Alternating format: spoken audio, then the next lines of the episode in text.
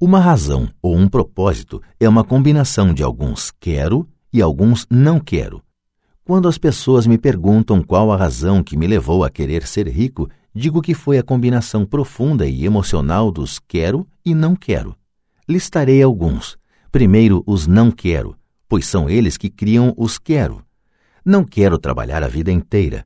Não quero o que meus pais aspiravam para mim, que era segurança no emprego e uma casa no subúrbio. Não quero ser um empregado. Odiava quando meu pai não assistia a meus jogos de futebol porque estava ocupado com sua carreira. Odiava ver meu pai trabalhando arduamente e o governo levando boa parte do que ele tinha obtido quando morreu. Ele não pôde nem mesmo deixar para os filhos aquilo pelo qual tinha trabalhado tanto. Os ricos não fazem isso. Eles trabalham arduamente e deixam um legado para seus filhos. Agora os quero. Quero ser livre para viajar por todo o mundo e viver o estilo de vida que gosto. Quero fazer isso ainda jovem. Quero ser simplesmente livre. Quero controlar meu tempo e minha vida. Quero que o dinheiro trabalhe para mim. Essas são minhas razões emocionais profundas. Quais são as suas?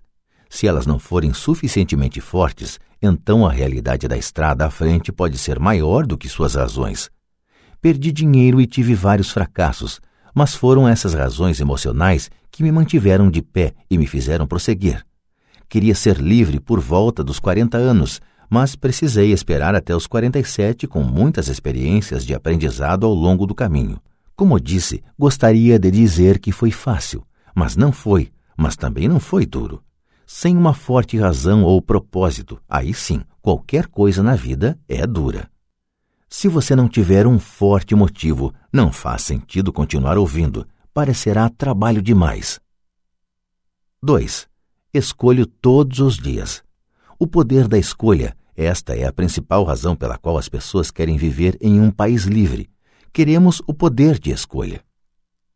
Financeiramente, com cada dólar que temos em nossas mãos, temos o poder de escolher nosso futuro de ricos, pobres ou classe média.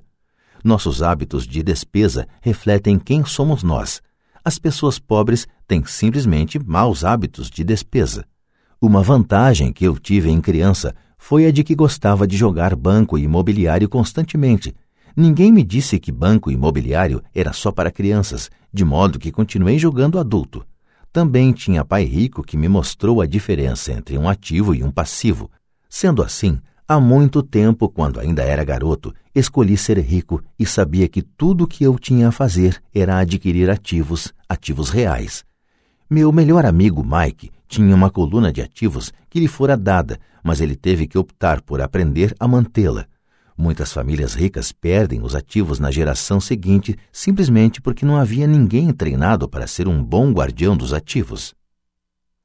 Muitas pessoas optam por não ser ricas para 90% da população, ser rico é confusão demais.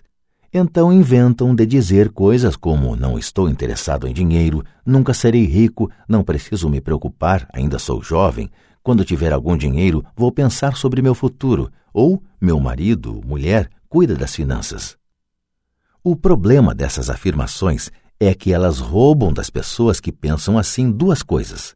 Uma, tempo, que é nosso ativo mais precioso, e dois, o aprendizado. Só porque você não tem dinheiro, isso não é desculpa para não aprender, mas é uma escolha que fazemos a cada dia, a escolha do que fazer com o nosso tempo, com o nosso dinheiro e com o que pomos em nossa cabeça. É o poder da escolha. Todos nós temos escolha. Escolhi ser rico e faço essa opção a cada dia. Invista primeiro na instrução. Na verdade, o único ativo real que você possui é sua mente, o instrumento mais importante que dominamos. Como disse, cada um de nós pode escolher o que põe em sua mente uma vez alcançada a idade suficiente. Você pode ficar assistindo a MTV o dia inteiro, ou ler revistas de golfe, ou fazer um curso de cerâmica ou um curso de planejamento financeiro. Você escolhe. A maioria das pessoas simplesmente compra investimentos em lugar de aprender a investir. Uma de minhas amigas, uma mulher rica, teve recentemente seu apartamento roubado. Os ladrões levaram um aparelho de televisão e o videocassete e deixaram todos os seus livros. Nós todos temos essa escolha. Novamente, 90% da população compra aparelhos de televisão e somente uns 10% compram livros de negócios ou fitas sobre investimentos. Então, o que é que eu faço? Vou a seminários. Gosto quando eles duram pelo menos dois dias, porque gosto de me aprofundar em um tema. Em 1973, estava assistindo à televisão e vi o anúncio de um seminário de três dias sobre como comprar imóveis sem precisar dar entrada. Gastei 385 dólares e o curso me permitiu ganhar pelo menos 2 milhões de dólares, talvez mais. Porém, mais importante, me comprou vida. Não preciso trabalhar pelo resto da vida por causa daquele curso. Faço pelo menos dois desses seminários por ano. Adoro fitas de áudio. A razão. Posso voltar para trás rápido. Estava ouvindo uma fita de Peter Lynch e ele disse algo de que discordei completamente. Em vez de me mostrar arrogante e crítico, simplesmente apertei o botão de retrocesso e ouvi aquele trecho da fita umas vinte vezes. Talvez até mais. De repente, mantendo minha mente aberta, entendi por que ele estava falando aquilo. Foi como uma mágica Senti como se tivesse uma janela para a mente de um dos maiores investidores do nosso tempo. Ganhei uma tremenda profundidade e percepção dos vastos recursos de seu conhecimento e de sua experiência. Resultado líquido. Ainda tenho minha velha maneira de pensar e tenho a forma de Peter de ver o mesmo problema ou situação. Tenho dois pensamentos em vez de um. Mais de uma forma de analisar um problema ou tendência, e isso não tem preço. Hoje me pergunto muitas vezes como Peter Lynch faria isso, ou Donald Trump, ou Warren Buffett, ou George Soros. A única maneira pela qual posso acessar seu vasto poder mental é sendo suficientemente humilde para ler ou ouvir o que eles têm a dizer.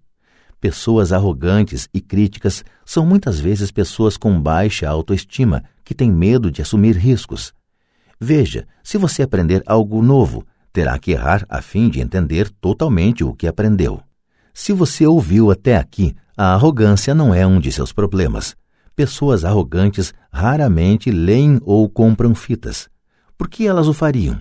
Elas são o centro do universo. Há pessoas inteligentes que discutem ou se defendem quando uma ideia nova se choca com o que pensam. Neste caso, sua assim chamada inteligência, combinada com a arrogância, se torna ignorância. Cada um de nós conhece alguém muito instruído ou que se acredita esperto, mas cujo balanço mostra outra coisa. Uma pessoa verdadeiramente inteligente saúda as novas ideias, porque novas ideias podem aumentar a sinergia de outras ideias acumuladas. Ouvir é mais importante do que falar. Se isso não fosse verdade, Deus não teria nos dado dois ouvidos e apenas uma boca. Gente demais pensa com a boca em vez de ouvir para assimilar novas ideias e possibilidades. Discute-se em lugar de se perguntar. Penso em minha riqueza a longo prazo. Não sou partidário da mentalidade do fique rico depressa, de muitos compradores de bilhetes de loteria ou frequentadores de cassinos.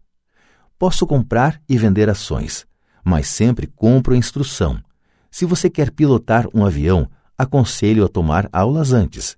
Sempre fico chocado com gente que compra ações ou imóveis, mas nunca investe em seu maior ativo, sua mente.